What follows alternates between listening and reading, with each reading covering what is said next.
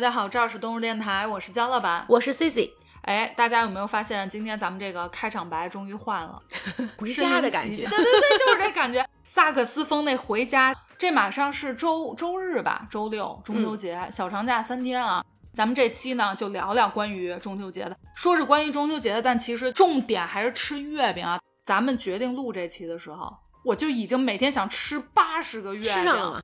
每一个节日，不知道是不是说全中国，没准是全市啊。就拿北京来说，我没准是全市最早吃上那个节日特定食物的人。元宵，我可以粽子、月饼。哎，幸亏这节不多，就这么几个，要不然你这都续上要 一个全续。实不相瞒，今年这个中秋节，你知道我什么时候吃月饼的吗？当然那个是朋友寄的。我在两个月前我已经知道还有过完中秋 胖十斤。我大概是在七月份吃，我这为什么能续上啊？月饼先吃四个月，四个月之后 马上用元宵再吃四个月，然后粽子无缝衔接了。咱们正式开始聊啊！一开始呢，咱们聊聊这个中秋节月饼节的起源。嗯，我查了一下啊，记载特别多，以这个说的比较多的，咱们说一下哈。第一处呢是说春秋时期，帝王会拜月呀、祭月呀。表达对月亮的那种崇拜、那种崇敬。嗯，为什么要拜月亮呢？留到底下再说啊。嗯，第二个呢是说，是跟农业有关系的，跟农业生产有关系。咱们在农历，因为现在咱们这个叫什么阳历？阳历，一个是按月亮的时间来计算，咱们的阴历。然后现在咱们过的时间是以太阳的时间啊，所以叫阳历。咱们农历的中间正好是八月。农民相当于秋收，是在这个时段，是一年丰收的时段，然后大家都特别高兴，庆丰收，又什么瓜果是最好的时候，所以呢，相当于是一个庆丰收的这么一个心情。嗯，这是另外一个中秋节的来源。那我听到的来源啊，嗯，哎，你等我把不一样了，你等我把这 第三个讲了，还有一个呢，说是中秋节是咱们隋末的时候，隋朝末期的时候，一个宰相。他当时呢是发明了一种圆形的月饼，当时是作为军饷用的，因为那会儿打仗嘛，就吃不着东西啊。他发明了这个小圆饼之后，解决了军粮的问题，所以呢，这个东西是一个月饼的来源，好像后面又是中秋节。但是我觉得这个说法我不是很掰，它军饷都不够了，哪儿来的面做这个小圆饼啊？人家不是没有的感觉，缺粮是属于完全没得吃，对不对？你都没有那原料了，你怎么去做这饼啊？哎，我听说的啊，一个是唐朝的时候，就是那时候是为了迎寒，正好夏天过去了，一个是迎寒，一个是祭月这个活动。嗯。一个呢是在这个香案上摆上，因为唐朝那时候就有什么糖果子，就是那种小点心什么的。然后月饼呢是其中之一，然后另外还有吃西瓜，正好是夏末的时候嘛，就西瓜马上就没有了。然后他把这西瓜就得赶紧吃是吧？对，把西瓜还得必须雕成那个莲花形的。然后另外后面呢是元朝的时候。就是你刚才说这弄这馒头，当时呢，我说的不是馒头，我说的是圆饼啊。就统治者呢，因为这民众啊比较反抗，就十家给一把刀，用一把刀。然后所以到八月十五的时候，然后大家在那个月饼里头放一个用蜡做的，然后包一个纸条，互相不是送这月饼的时候嘛，然后就是要反对当时的政府，就是相当于秘密的在勾连起义。现在的话，好像南方浙江那块儿，然后他们的月饼上头还会有那种，不知道是不是在月饼里。里面就外面会放一小纸条，这个跟当时这也太明显了吧？所以当时是用这个蜡丸裹着纸条，在月饼里头互相咱们传个信儿。这士兵监视着老百姓嘛，然后大家这个也不太方便，所以呢是为了反抗。然后另外最早的就说起来这个齐国，说齐国有一个丑女，这丑女叫无颜，怎么能这么说人家呢？这个，然后她从小呢特别虔诚的拜月。等长大了以后，因为他的品德就入宫了。入宫以后也一直没有得到皇上的喜欢。他为什么从小虔诚的拜月？你甭管人为什么吧，反正最后人家成为皇后了。就八月十五的时候，他去拜月的时候。这个借着月光，皇上这一眼看上了，朦朦胧胧看不清。对，看一大美女，然后皇上对她这个一下就看中了，看中了以后就封为皇后了，直接封皇后。不是，那肯定有一个过程，就是说最起码人让皇上看上她了。那我觉得人家的仪态特别好，从小练芭蕾的，可能就是比较挺。就虽然样子不是，你看咱们这个看手机的，这颈椎不好，就有点驼背。人家这看月亮的抬头。哦，对，所以是吧？就是练那时候可能不练芭蕾，但是人练看月月亮，所以哦形体那这个是跟拜月亮有什么关系？就有关系啊。愿咱们这个自己成为嫦娥，面如皓月，有一个这个的意愿吧，拜月亮能使咱们长得好看是吗？有点这个意思吧。你看看，咱我小的 时候没错拜月，咱们现在拜还来得及吗？我这立马伸了伸脖子，但是啊，确实挺白了一点。人家拜月亮，就这无言嗯拜月亮是能得到皇上青睐。后面直接人家国跨跨越阶级了，但是咱俩拜月，为什么我想到是黄鼠狼拜月？我不知道你有没有听过类似的传说，或者嗯是看过有那个图片，就是说那个黄鼠狼拜月，东北那边它应该是讲究，不知道是四大仙班还是五大仙班，我不记嗯得了。黄鼠狼、刺猬、蛇，然后狐狸吧，应该是，嗯就是都属于仙儿。大概要表达的意思就是说，你看黄鼠狼多有灵性，它作为一个小动物，它会拜月。你说咱俩拜月，那黄鼠狼肯定得拜月呀，黄鼠狼偷鸡不都得夜里头吗？那白天被人逮着哎了。咱俩讲的完全都不是一个空间动物。你讲的我就感觉就月亮一出来以后，它就可以去偷鸡。你就是说它晚上去偷鸡，所以它其实没拜月，那就是路过。刺猬吧，人家吃个果子，狐狸吃什么呀？几个仙儿里头，只有这个，只有他吃鸡是吗？对，都是夜里偷鸡，那不都是黄鼠狼吗？所以他其实不是在半月，就路过被大他是。每天盼望着月亮出来的时候，他就可以去偷鸡了，要不然白天饿肚子。哦，这是你的说法是吗？我感觉吧，哎，说到这个，你没发现这两年吧，北京老能看见黄鼠狼、黄鼠狼、刺猬，刺猬经常见我对、嗯我觉得这几年见的都特别多。以前你不觉得特新鲜吗？没见过，这就老两年真的听说小的时候黄大仙儿，黄大仙儿，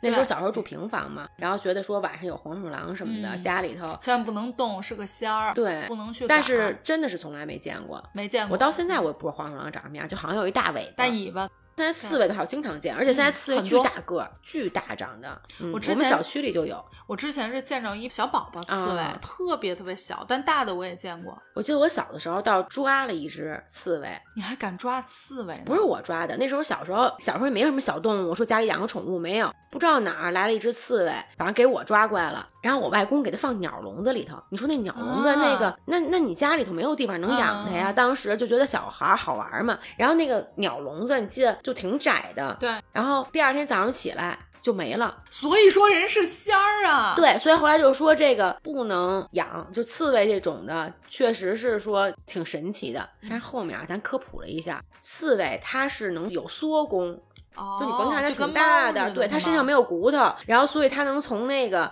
就那小缝儿里头，它能钻出去。那得缩多小啊？因为刺猬那么老大个儿呢。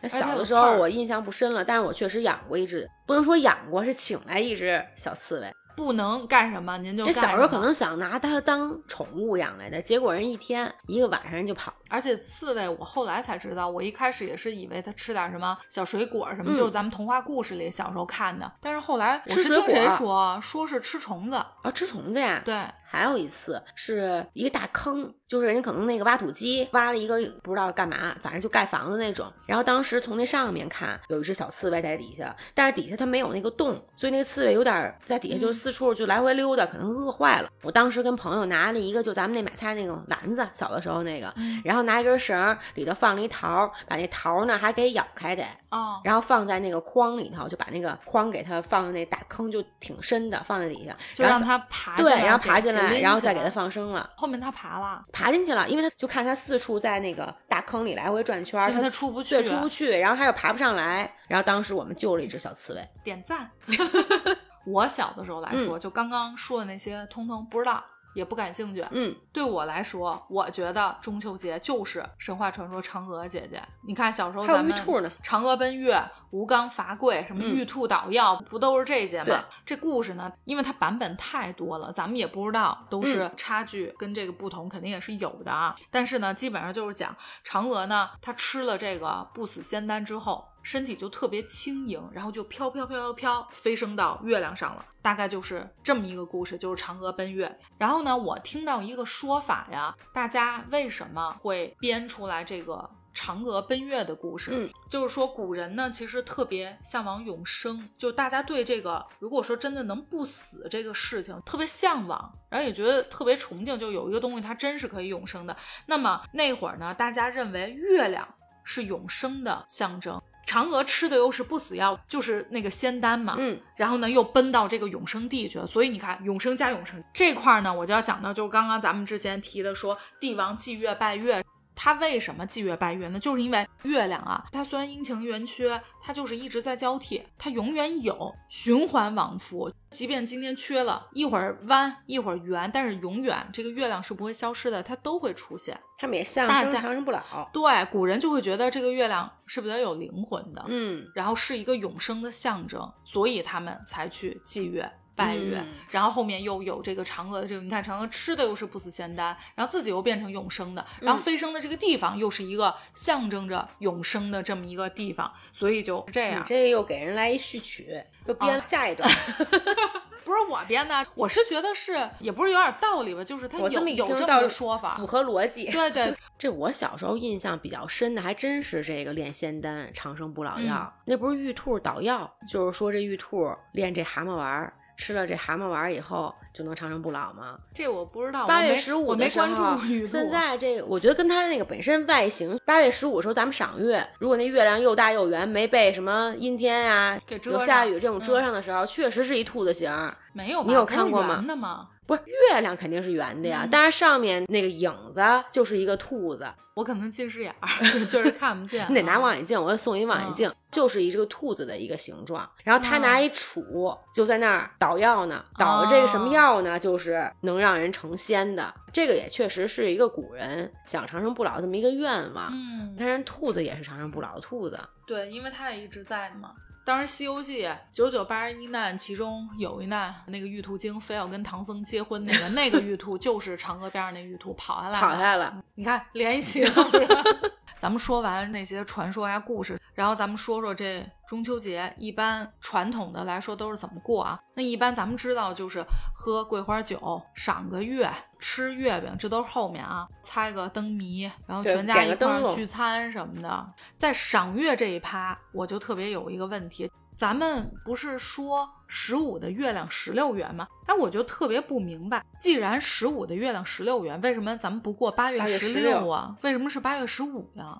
赏了半天月还不圆，我还真没深究过，就是它自然的确实是比那个十五有的时候会大，而且那我会亮。确实没比过。我记得小时候老话吧，八月十五云遮月，正月十五雪打灯。怎么说呢？就是如果嗯八月十五，咱们这中秋节的时候，你看到那个月亮是阴天，就你看不到月亮。就被云给遮上了。，对，然后过了今年、明年的那个正月十五、嗯到元宵节那时候，嗯，那天肯定是下雪。哦，你去做过实验吗？是这样吗？我都不知道这说法。最早的时候啊，我确实每年到正月十五的时候，可能今天云遮月了，我想下一年是不是下雪，就老望着，就不是今年可能哎 想着我得记节儿，又对，然后等正月十五的时候下雪，我想，哎，去年的时候中秋节的时候有没有阴天呀？但我记得有一年，我还特为记了一下，确实是跟咱们这些节气呀、然后包括这些留下来这些俗语啊什么的。老话，像清明的时候会下雨，嗯那很多年一到这个时候，确实是下雨。我觉得古人他也是根据他日常的这些大数据了对然后人家这个有一个记录，那这十五的月亮十六圆，我就想说，那咱们过八月十六不好吗？你想啊，咱们那天全家团圆，大家都盯着这月，月亮不尴尬吗？他自己不圆。八月十五当晚，月亮是重头戏，完了您不圆，您第二天圆，这不知道为什么，确实是，这估计也有一个什么什么故事啊、嗯，说法。去年我们家过中秋节的时候，我爸说走，咱们去赏赏月。然后出去说这也看不见呀。只见我爸从背后拿出一望远镜，然后给我妹说用这看，说你这眼睛能看见吗？都没有设备。然后我妹当时的点是惊呼说：“您还有望远镜呢？”太专业了，就我妹一人在那看，我说说你赶紧看，你找着让我看看。然后我爸拍了拍我，又拿出一望远镜，然后我说这什么情况？怎么还有一个呀？直到最后，你知道我爸几人手个望一个远镜吗？人手一个。然后我们去年就是拿望远镜看的月亮，但是如果我没记错的话，去年其实月亮一般，不知道是不是十六号圆，真尴尬。这 刚刚说到，你看啊，喝酒赏月，喝酒这个我没什么话语权，夏末正好桂花下来，对桂花嗯下来，然后你知道我老把嗯桂花跟什么混吗？嗯咱们小时候吃那槐花，啊，我老以为槐花是桂花，我还想说我没花是白色的，没有什么特别香的那个味道。颐和园它那有棵特别大的桂花树，这个嗯桂花一般在南方，像去杭州的比较话，多。对，然后就满整个城市都是飘香。嗯但是咱们北方可能这桂花树好像还不是特别多，我，可能是不是？嗯，我估计是颐和园有一棵。我记得有一年我特为陪我妈去了趟颐和园，那是一棵非常大的桂花树，嗯，所以正好那个时候比候吴刚砍那棵还大。三尺之高，非常香。那个酒我倒觉得没怎么着，主要是我觉得桂花，其实我很喜欢吃桂花。你像咱们吃那个糯米藕啊什么的，都是蘸这桂花酱。我不是特别喜欢那太个甜了桂花，巨甜，就是嗯完全不是人家桂花本身本身的味道，香味嗯是白蔗糖的，味道，加了白砂糖。，嗯，然后这个猜灯谜，其实燃灯，我觉得也是一个在中秋节的时候要点灯嘛，也是为了嗯祭月亮的。有一嗯年呢，我是在童话树屋大家不知道童话树屋的，听我们有一期关于那个郊区出去玩啊，对对，嗯京郊游玩什么，大家可以听一下童话树屋这个故事跟那块儿怎么样。因为中秋节如果在北京的，如果有出行计划不知道去哪儿的话，京郊游那期翻出来听一下。然后当时呢，他是有一个活动嘛，小朋友就是画灯笼，他给你准备一些材料。然后还有一个就是在中秋节的时候是要高挂，就竖挂，哦然后所以把这些小灯笼再挂在那个高杆儿上，还是挺漂亮的。尤其挂，我记得那边有这东西，我觉得就是以量取胜。你要对画多了好看，你就单单一个其实不好看。对，然后它那边有一个就特别大的一棵，我不知道是什么树，然后所以小朋友把那个灯笼都挂在那个树上，就嗯超漂亮。还可以自己写字嘛，然后写这些灯谜，然后小朋友互相猜，他可能是做了一种儿童活动吧。嗯但我觉得就不能点了，怕着啊。它里面不是那那个种真的像小的时候那种蜡烛，啊、就是灯灯是吧？对对对对，啊其实啊，之后的中秋节，我觉得大同小异，就是全家人上哪儿吃个饭就完了，可能有一个晚会。但是真正让我觉得中秋节真的是那是中秋节，其实还是我小学的时候。哎，我这真是宝藏学校。嗯，我们小学的时候，因为基本都是在学校，不能回家的那种，所以呢，我们学校在不同的可能节气啊，或者是什么，都有一些小的活动。中秋节的时候，我们学校啊里头都挂上猜灯谜的那个那个条，然后包括那个灯，就也不是说每年这样。你盼望过中秋节，为什么呢？当然首当其冲对我来说吃月饼，我们就会发月饼啊，这个我特别高兴。再一个呢，就是我们是那种中秋游园会，你比如说灯谜，你就走在学校随处，你比如哎，你可能就是看一千个，我总得有一个我能猜猜着吧。你呢就会把它给摘下来之后呢，比如说有生活老师啊，就跟老师说这个我猜什么什么，老师就会看编号对不对，哎要对了的话，我们就有奖票。这奖票干什么用呢？比如说我积了多少张，可能有一张换什么的，五张换什么的，十张换什么，我就可以换，比如说小零食啊、小文具啊，就是你这小孩特别、特是可以兑换别喜欢这个小礼物。对，关键是很实用、很好的东西。你比如说小吃，你就可以吃了。嗯那文具你就可可以以用用的，因为本身我们就住校嘛，除了说学校发的，没有额外的，就是那个感觉。除了刚刚这些活动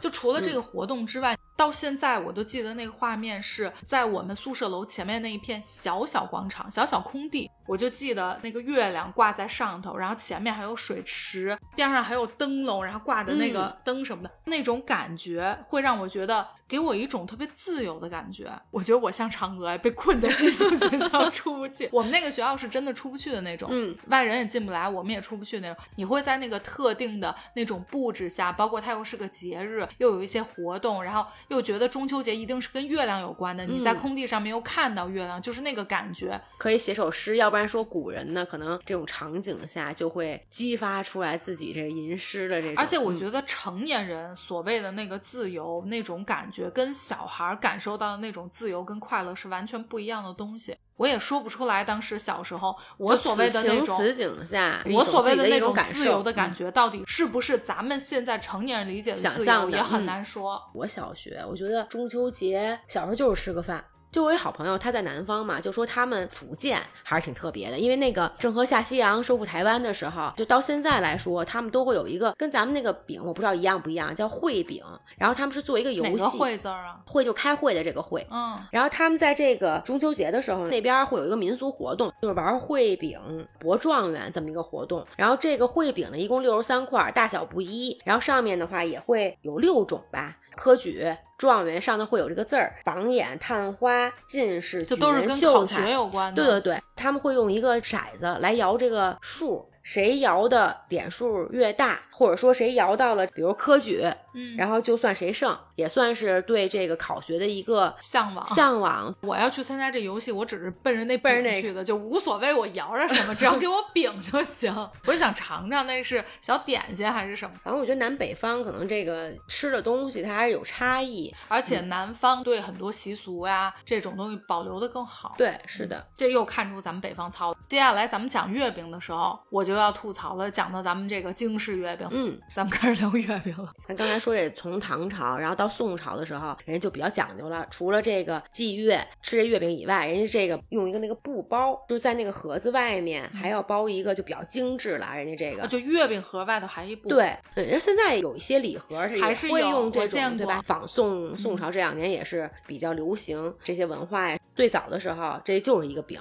其实就是说里头有没有馅儿咱不知道，嗯上面实心话儿的可能对，然后上面的话它是用那个纸画上一些什么画儿啊，然后贴在上面，然后后面的话才会有这模子，然后在这个月饼上面等于印一个。我记得前几年的时候，那时候不是什么动画片儿熊大熊二，嗯然后我妈还特为买了一个就是木质的，然后熊大熊二的那个模子做那？月饼的话，咱妈还做可以在。月饼？也是在这个八月十五的时候，不知道在哪儿什么集市上，然后买一个那个是给豆豆，想让他自己做月饼的时候，上头能印出那个卡通的一个人物来。哎，古时候我见的那个也是那种木质的，然后上头雕刻的，然后把它一印，上就出来有各种各样。其实我对月饼吧一般，可能确实小的时候就是稻香村月饼，印象最深的是又硬又甜，在我印象中，我觉得不如点心好吃。对，确实是。但是我有一个自己小的时候比较喜欢的吧，是那椰蓉馅儿的，因为椰子小时候也没有。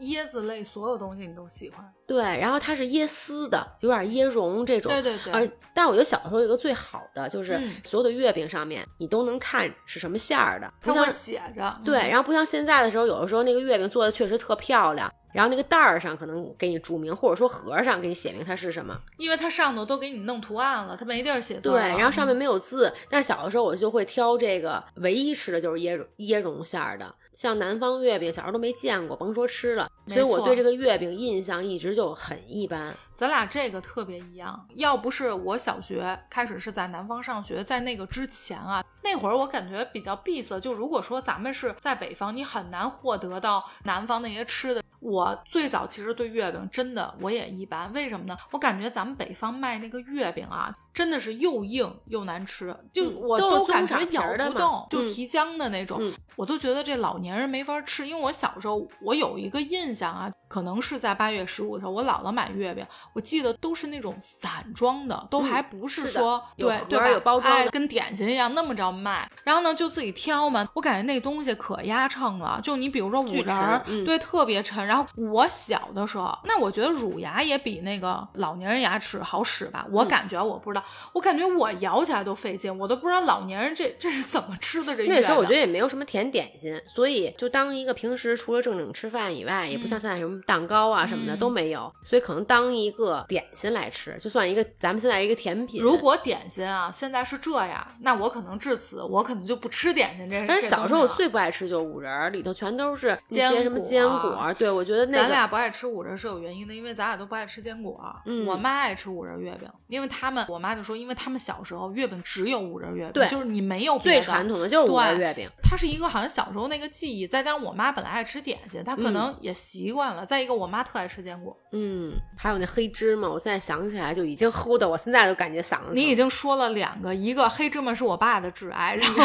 五仁是我妈的是我最不爱吃我也不吃，我也完全不吃。嗯月饼呢，基本上咱们现在大家买的比较多的，也吃的比较多的，一个呢是广式，也是我最爱吃的。嗯，京式，咱们刚刚说咱俩最不喜欢的苏式、潮式、滇式，基本上比较多的就是这几大类。咱们挨个说一说。既然呢，先说了京式，我本来想把我最喜欢的广式放到前头说。既然先说京式了，刚刚咱们聊了半天不喜欢，咱们就先说说为什么不喜欢吃这个京式的月饼。跟它做法是不是有关系？没错，那估计也有人喜欢吃那个又硬又难咬的东西吧。京式月饼呢，自来红、自来白。自来红是烫面的，烫面就是你用开水和的面。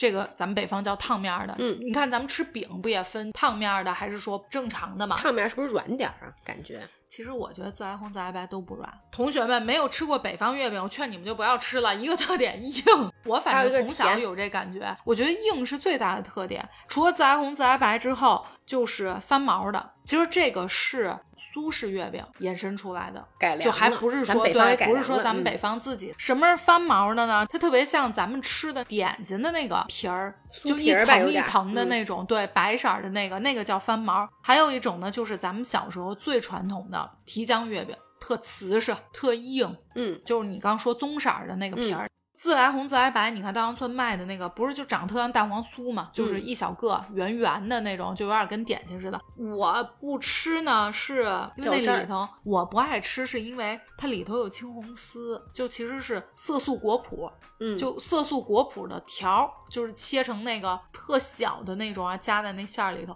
哎，我不知道为什么我从小，你看我这么爱吃甜的，我不爱吃果脯。嗯，然后你像咱们北方孩子必备的，就是这种提浆的棕色儿的这种标配，应该是五仁儿配提浆吧，就是两种最不喜欢的元素叠加在一起，就更不会吃了。那像小的时候莲蓉什么的这种，那是不爱，但是这近几年还能接受。嗯白莲、红莲吧，嗯时尚的写着，它里头会有那个蛋黄儿。对，我小的时候最讨厌吃蛋黄了，嗯甭说里面那个蛋黄有点油还，像小时候吃鸡蛋，我都不吃蛋黄，就觉得它噎得慌。这两年吧还好点儿，但是也不喜欢。那咱俩完全不一样。广式这种双黄白莲、红莲，简直就是我的挚爱。但是你要说是咱们北方牌子的，小的时候这个莲蓉呀、蛋黄，我是真是完全没吃过，因为小的时候可能也是被广式月饼流传过来，就咱也嗯改良、改良，嗯反正里头也有个蛋黄，而且还有嗯双黄的，对对那是我最不喜欢的。哎，我简直我就抠那黄吃。我感觉我小时候，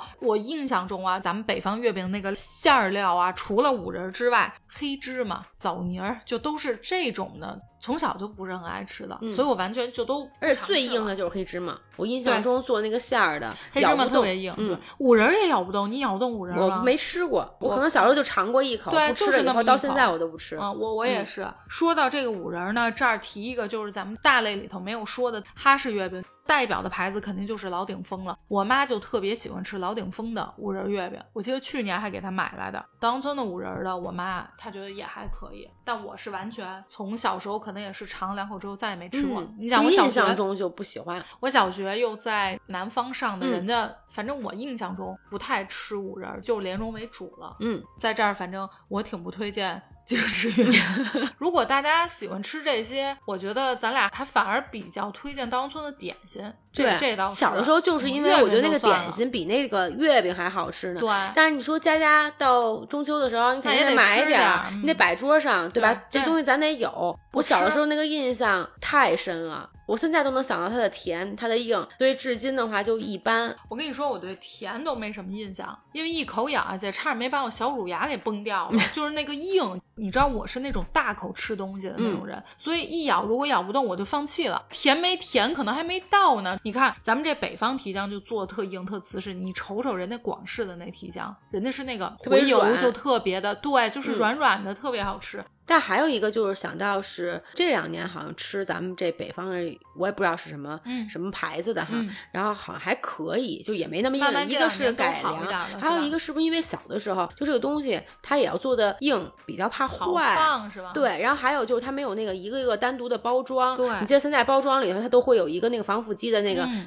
小的时候它都是一块儿一块儿的，那你不做硬点儿，你这个就很容易坏嘛。小时候那月饼可能恨不得得吃，那那是可能确实吃买了以后得吃俩月，摆能摆俩月。我还是觉得是工艺的问题。北方应该更能存东西才对啊，南方才不容易存呢。潮啊，北方干，它反而容易放得住东西啊。那不知道。还有一个，小时候咱们不是没包装吗？对论斤卖的。然后比如说你有印象吗？就是说家里头可能搁一盘糖，搁一盘月饼，那月饼都是摆好搁盘儿里头，对是的都是弄好。叠想四个上放一个嘛。对，嗯那你想它能不干吗？就被风放外干了头，啊，对是就是它本身就够干的了。嗯您还搁外头，那能不干吗？那乳牙能不磕掉吗？然后里头还五仁儿，坚果还特别硬，就硬上加硬。我印象中五仁儿都没那么深，就是那黑芝麻巨硬，嗯，黑芝麻也硬。巨硬。嗯，那会儿那黑芝麻馅儿不像咱们现在做点心什么，那黑芝麻还是比较融的那种感觉，就是还稍微绵点儿。就跟那山楂糕虽然有点掉面儿吧，我觉得嗯不是山楂糕，绿豆糕掉面儿有点噎嗓子。对那恨不得我觉得那黑芝麻比那个绿豆糕，绿豆糕我还能是面儿装得到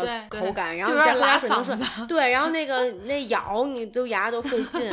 给大家盖章了，小的时候啊这个就盖章了。这京式月饼就是一个硬一个糙，确实也是不好吃。当然，我现在没有什么话语权，因为我已经很多年完全不吃京式月饼，所以我我真的不知道。现在没准人家已经改良挺好了。嗯，因为小的时候对它的印象不好，所嗯以呢，我一直吧，就是也能吃出好吃的。现在比如人家送的哈南方嗯月饼什么的，但是对这个东西我就有点固化，一直对这就没爱上对，所以你就不想，你也不想去尝不想对，就是说爱吃一块儿吧，就勉为其难，我可能会吃一块儿。对你有这个刻板印象，觉得哎呦不行，不能吃，不好吃，就想想起来不给他机会了。吃。京式月饼说完了，那我要说一说广式了。广式月饼，我觉得啊，我吃起来它的特点呢，首先皮儿特别软，嗯，你别看它也是提浆的，然后呢，馅儿料我觉得特别的精细，就是很绵，不是那种刚刚咱们说的那种噎嗓子那种感觉，就是它会熬得非常非常的细，所以呢，会觉得口感特别好。广式月饼咱们吃的那些莲蓉啊、豆沙，它是那种细莲蓉、细豆沙，嗯就它不是那种粗粒儿的那种感觉。当然，现在会有专门，比如陈皮豆沙是正常那种软的，还有带点豆豆的。就有的人嗯他可能喜欢，就像花生酱，有的人喜欢吃纯绵的，有的人喜欢吃带颗粒的，嗯一样啊。但我觉得人南方啊，人家磨的都细，然后里面那个沙很细，但是里面喜欢吃豆呢，人家是专门那个豆专门有个豆儿但是不像 对，不像咱们小的时候，就是小的时候，我觉得那个是没有磨细，它只是说给它碾碎、碾碎和磨细，这个两个是有差。嗯但它里面呢，可能那个豆儿它又不是整颗的豆儿，这个我有印象。所以我说咱们北方糙嘛，对，就是嗯它这个完全不是一个概念，咱们那就差不多能成馅儿了，咱就放里头了。对对就赶人家那个是豆是豆，沙是沙，然后可能还用那个筛子，得给它筛稍微大点儿的呢，人家就嗯滤出来了。嗯对对对，瞅瞅咱们这个这么糙就先吃饱就行了，对嗯没有说到因为咱们发展的晚嘛。对。你说咱们北方的甜品，我印象中啊，就是杏仁豆腐和炒红果儿。嗯，你要是京味儿菜馆里头点驴打滚就是对对对，就这么几个。但是你看南方，就是广东啊什么的，就遍地糖水铺单子来回翻，就恨不得我今天能点十种，而且人家可能有三十种。没错，嗯，广东是糖水铺，然后江浙那边是各种点心。对，小点心，嗯而且做的非常秀气，就是你能吃很多个，不像咱们这边一大块儿。一斤，你知道有的时候就吃那个杏仁豆腐啊，哈，现在好一点了，人家现在杏仁是不是贵啊？我觉得都吃不够那一小碗。我记得小的时候那个杏仁豆腐一上菜一大盆儿，那个是十人份儿，让你舀出来吃，不是那一大对，人家是一道一道菜呀、啊但是你看人南方就是就是按位上。到了十块，这么想 可能还是便宜。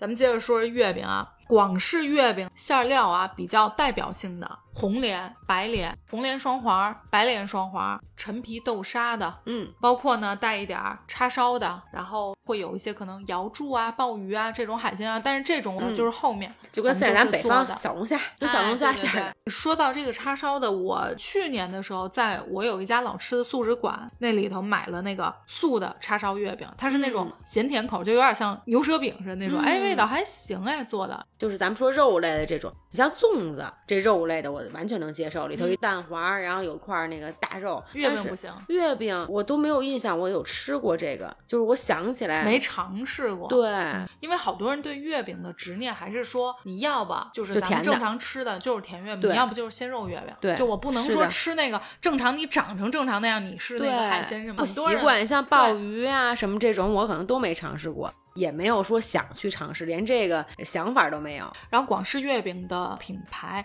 我吃的比较多的啊。如果大家今年打算买点月饼什么的，嗯也可以作为参考啊。我仅代表东日电台，不能代表东日电台，连自己都代表不了，仅代表我自己啊。首先，从小吃到大的，我至今每年无论吃多少别的月饼，我一定会买一盒广州酒家嗯，传统老字号去年我朋友他们送客户，他过来问我说：“你这个在吃上面比较有造诣，问推荐牌子。”我跟他说的是，我推荐这个是咱们自己吃的，因为你要送礼，好多客户来说人家不太懂这些，就是你送一个铁盒的，就特传统那帮人可能觉得，哎呦，你这什么破玩意儿啊？因为大家都是会有这个以貌取饼的这么一个情况。我说，但是我推荐的真的是我觉得味道很不错的，但关键是现在大家很多人不吃月饼。觉得印象中啊，这广州酒家这铁盒金色的嘛，上头写着这个广州酒家几个大字儿。小的时候也见过这个，然后到现在的话，基本上它也没有什么太大的变化。我觉得还是挺标杆的吧，就是你一看到它，你就知道是对哪一家的。而且它真的，我觉得从小到大没有做过什么宣传，人家是凭口碑的，就是自 自己在那默默的卖，所以它卖不过那些很大的牌子。比如说像这两年在内地推的特别火的美心这种，它肯定干不过人家。除了广州酒家之外，就类似于这种酒家派的这种月饼啊，除了广州酒家，还有莲香楼、陶陶居，这些都是。做了很久广式月饼的，那么在这个里头呢，广州酒家是我吃的比较多，我就重点说一下啊。如果大家是喜欢吃那种咸蛋黄流油的那种，那一定选广州酒家，因为它呢，它的莲蓉很细，但是甜度会比较高。那么你把这个月饼切开的时候，你会发现，哎呦，连那个莲蓉上面都流的是那个油，蛋黄的那个油。如果是特别喜欢这种喜欢油香油香的这种，我推荐广州酒家的，确实是不错。那么，如果说你喜欢那种蛋黄也香，莲蓉也比较细，但是不要那么油的，稍微淡一点的，那你就选奇华的。广州酒家奇华荣华，被我自己列为铁盒三人组、三饼组，应该是就是都是那种比较上下，然后都很好吃。对，但是广州酒家，然后陶窑居什么的这种是属于咱们广东的。像齐华、荣华、美心就是香港的，齐华也是香港做了很多很多年了。它的那个，我估计我要跟你说，你肯定知道，它的那个盒就是上头画了一个秦始皇还是什么的，棕色的深咖色那个，你记得吗？荣华就是那种特复古的那个盒，彩色的，就是他们的盒子虽然都是铁盒，但是一说你可能一见就都会知道，它是一直都没有变的。但是你说到也会有别的其他的包装，美心美心现在也是宣传力度也很花花事儿是整的最多的，因为它是餐饮大集团，所以。所以它会有很多的实力去做营销啊、研发呀什么的，包括它的包装。它应该这几年推的流心，流心是美心最火的吧？是流心对吧？呃，印象啊不深了，对这吃的。但是外包装呢是各种各样的都会有，针对不同的年龄层吧。我曾经就为了这个盒买过两次。美心的月饼，一个是那个星球大战，你想这个盒做的跟玩具盒一样，我是为了买这个盒才去买的这个月饼。它的那个流心奶黄真的甜度特别的高，我觉得如果是喜欢吃甜的，可以去吃。但如果说特别喜欢吃奶黄的，我推荐大家去买香港半岛做的。但是据说呢，半岛酒家的这个是齐华代工的啊，想要吃到真正半岛出品呢，就要吃嘉陵楼的了。就是半岛里面的一个，你这得都得拿小笔记一记。今年呢，美心出了一个新的口味，叫拔丝莲蓉，嗯，咱们可以拭目以待一下。因为我对这些新的这个，我其实更喜欢我喜欢吃的那些馅儿，就其他别的我尝试的比较少。我觉得美心吧，除了那些传统的之外，都是那些真的就是创新的馅儿，新派的了。你看，像这个流心奶黄。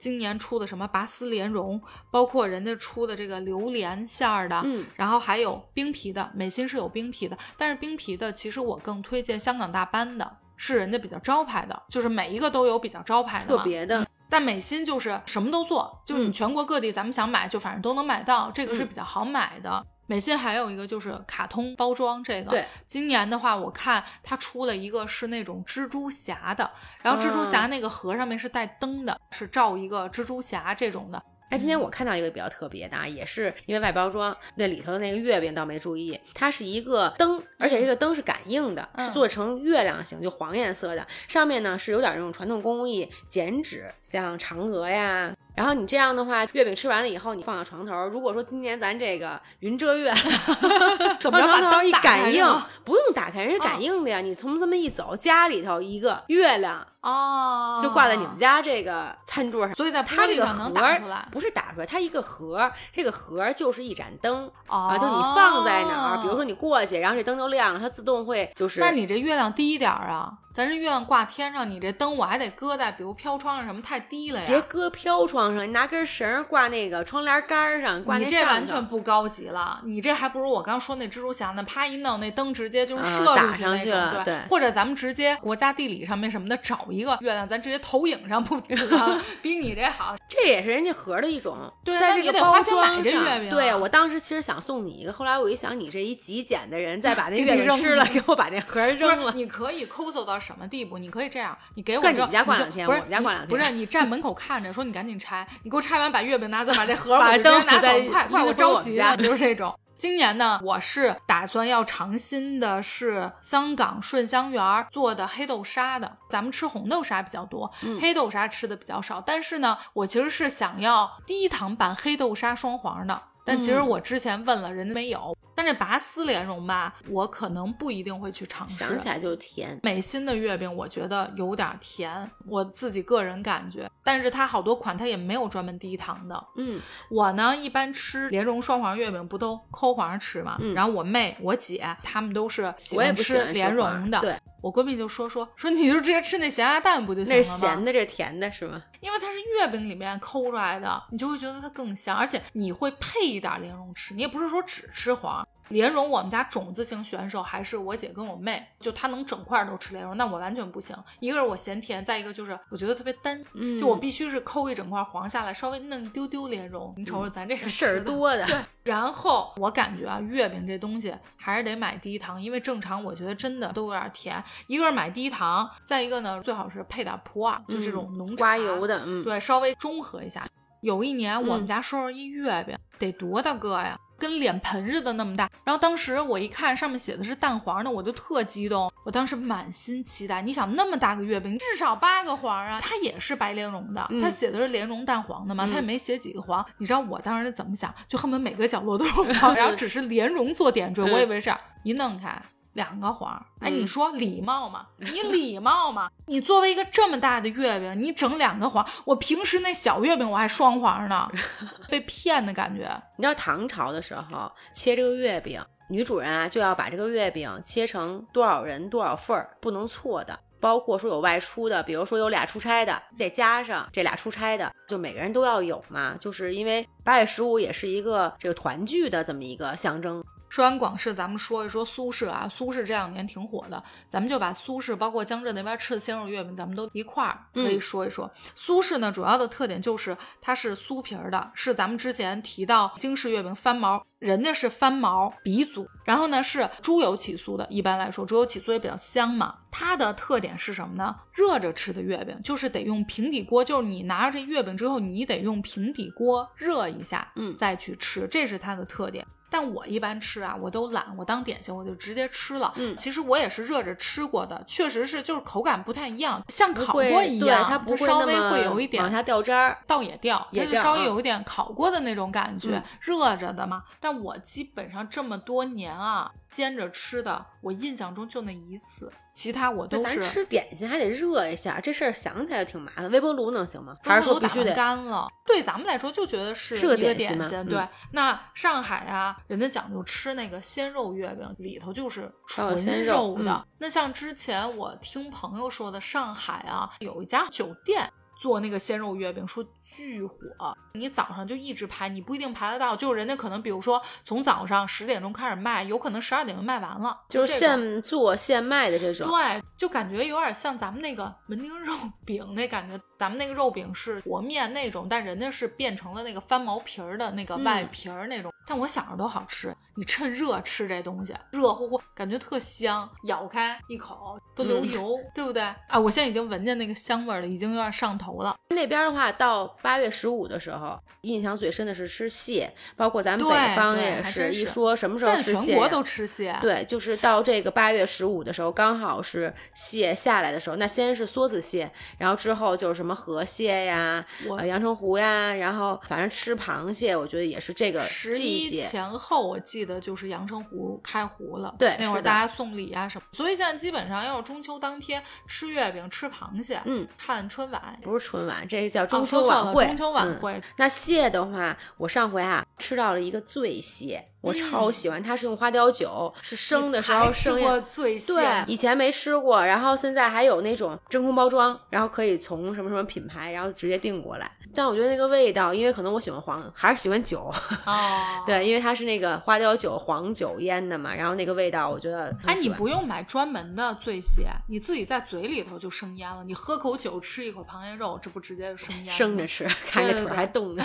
苏轼完了，说一个那个潮式的吧，我不知道我念的对不对，它好像又叫捞饼，一个月字旁一个劳动劳，我不知道是老饼还是捞饼，就是特别像咱们吃的那个，你知道稻香村那个芋泥酥，嗯就那个点心皮，你记得吗？就是它是螺旋儿状的，嗯但也是酥皮的，咱们感觉反正就是点心。嗯，说这么多种，我最近几年喜欢吃那个没有啊，在这那是哪派呀、就是有点像糯米糍那个冰皮，冰皮啊，这个我觉得新派，那是糯米的面吧，嗯外皮儿，然后中间有那个馅儿，然后你就可以从网上订，订回来了以后呢，然后就自己那不是就简单嘛，对吧？你就给它包上然后一压。了。本身因为我喜欢吃那个呃软软糯糯这种，这是一个玩儿嘛，就跟小孩儿互动。现在比如说粽子节的时候，也会让小孩儿学学嗯到底怎么包的粽子呀，不像现在咱们都是买嘛。小的时候我记得都是姥姥姥爷泡那个粽子叶子，然后自己在家包，包完了以后冻冰箱里头。然后现在都是像什么甭管什么式的月饼吧，你自己家里肯定烘烤不出来嘛，比较复杂。那像冰皮儿月饼的话，你可以哎自己能包，对对对，我这么爱吃榴莲的一个人，像冰皮一般不都有榴莲莲馅儿啊什么这种，我都不太吃。什么水果馅儿什么这种是我完全都不吃的。所以说，就这个月饼，为什么我没有什么好感？一个是小的时候这个月饼的印象太深了，嗯一个就是后面我觉得哎可能还行了，我就买了那个水果馅儿的了。你就开始结果一吃瞎吃，对什么草莓馅儿的、哈密瓜，就是后面会有出这种馅儿，我觉得那应该还行吧，总比小时候吃那什么五仁的黑芝麻强。然后一尝，完全没有什么草莓味儿，没有什么哈密瓜，都是那个香精的味道。然后里面那个馅儿也是齁甜，所以后面我就完全放弃了。那我问你，啊，水果馅儿的跟五仁和黑芝麻你选，那真都不行。必须选。那可能还是水果馅儿，最起码它咬得动，甭管它难吃不难吃，味道怎么样，最起码它能咬动呀。我觉得最起码有色素味儿。吃不出来什么水果味儿，就完全我觉得那些都是跟咱们平时喝那个饮料似的。博一个新鲜，有多好吃，真的未必。什么韭菜馅儿啊，珍珠奶茶馅儿吧，螺蛳粉馅儿吧，就这种，对，我都现在这几年什么都不是小龙虾都出来了吗？嗯，小龙虾这个它没准儿你要现烤，就跟咱们那鲜肉月饼一样，你现烤可能但我会有一个固化印象，嗯就是可能这就是接受不接受，就跟粽子似的，像咸和甜我都能接受。像月饼这个，就甭管你刚才说这个肉多香，怎么个排队法，可能它都吸引不了我。我觉得这个东西它就应该是一甜的，就就跟汤圆儿，你说弄一咸汤圆儿、肉汤圆儿，江浙沪那边吃这个对是的就是菜肉，是的，嗯就是我可能就不太能接受，就除了粽子它咸以外，这个肉啊蛋黄以外，其他这两种这个咸也接受不了。汤圆儿又有一个不一样，南方和北方做法，元宵和汤圆儿一个硬也是一个。我发现咱北京就是硬，对，你看那个元宵，我小的时候也不爱吃元宵，因为什么煮就得煮半天。然后咬的时候，像汤圆儿，人就是恨不得带到嘴里是化了。但是元宵这个真是来回滚，那面死死的。我后来才知道元宵跟汤圆儿不是一个东西，我嗯小时候以为都是一样的。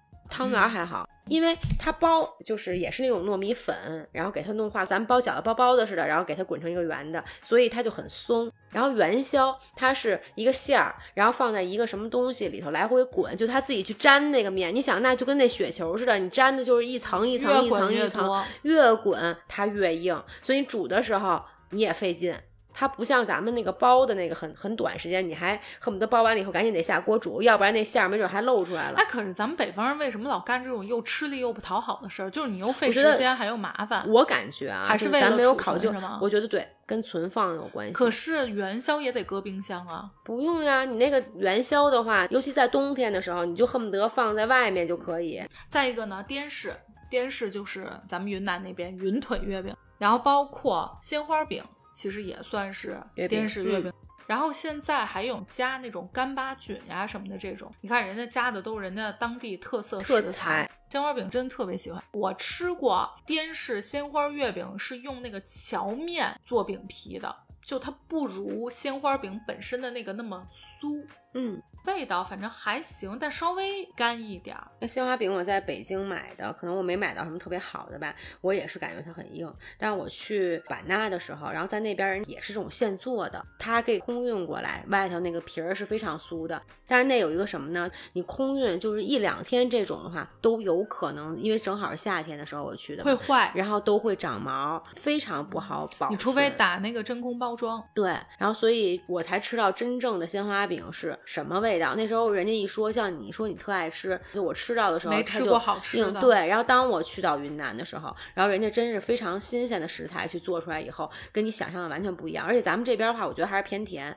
但我真正吃到人家现做的这种，不是特别不那么放糖，对，就是能吃到那个鲜花的那个香味儿。哎，你吃过奶皮子月饼吗？没有，奶皮子月饼其实是内蒙的是吧对，内蒙 那边听着奶皮子吃就是嗯嗯我记得我是吃过一个类似于奶皮子饼，但我不知道是不是月嗯饼，里头应该我没记错的话是有有有馅儿的，有没馅儿的，那这个没什么味儿。应该还行。你想像奶酪，我挺喜欢的，就嗯像那个内蒙的那种，呃，有没有什么膻味儿？再一个其他的呢，我不知道那个是不是近视啊，近视，以为是眼睛看不见的近。山西，我姥爷不是大同人吗？嗯我感觉老有寄过来的那种，他们管那个叫月饼。我我跟你说啊，它长什么样啊？它是那种深咖色的，比手掌大一点，然后实心儿的，就里头什么也没有，然后微甜，油还特别大。我觉得它就是一个甜饼，有点像咱们这边糖火烧，是那个意思吗？也是深色，嗯但是是小，有点跟烧饼似的那种，嗯更大，但是就是平面的做的是吧？对，实心儿的那种，面的吃起来跟糖火烧味儿不太一样，但是有点类似。我管它叫那种大甜饼，但是人家就是山西人把管那个这个就是叫月饼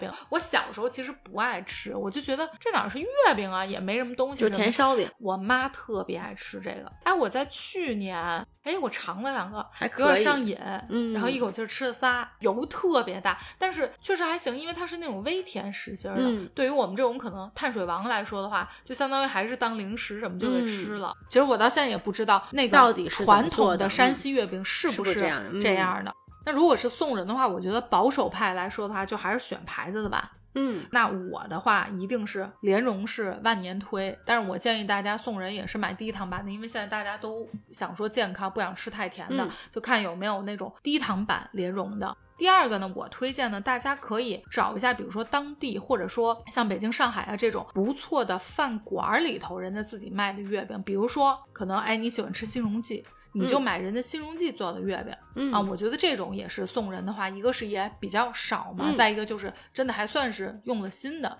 第三种可以找那种细分品类的月饼，比如说啊素食月饼，嗯一些咱们当地素食店会做的月饼，或者说像功德林啊什么这种牌子素食月饼，反正我吃过的，如果是咸口的，它会有什么酥肉松的呀、胎条的呀，然后甜的就是咱们正常的了，豆沙呀，包括莲蓉这种都有。不过素食月饼有踩雷的，有一年我朋友专门在寺庙给我订了，是哪个寺庙来的？好像还挺有名的，我给忘了，南方一个什么寺庙专门的素月饼。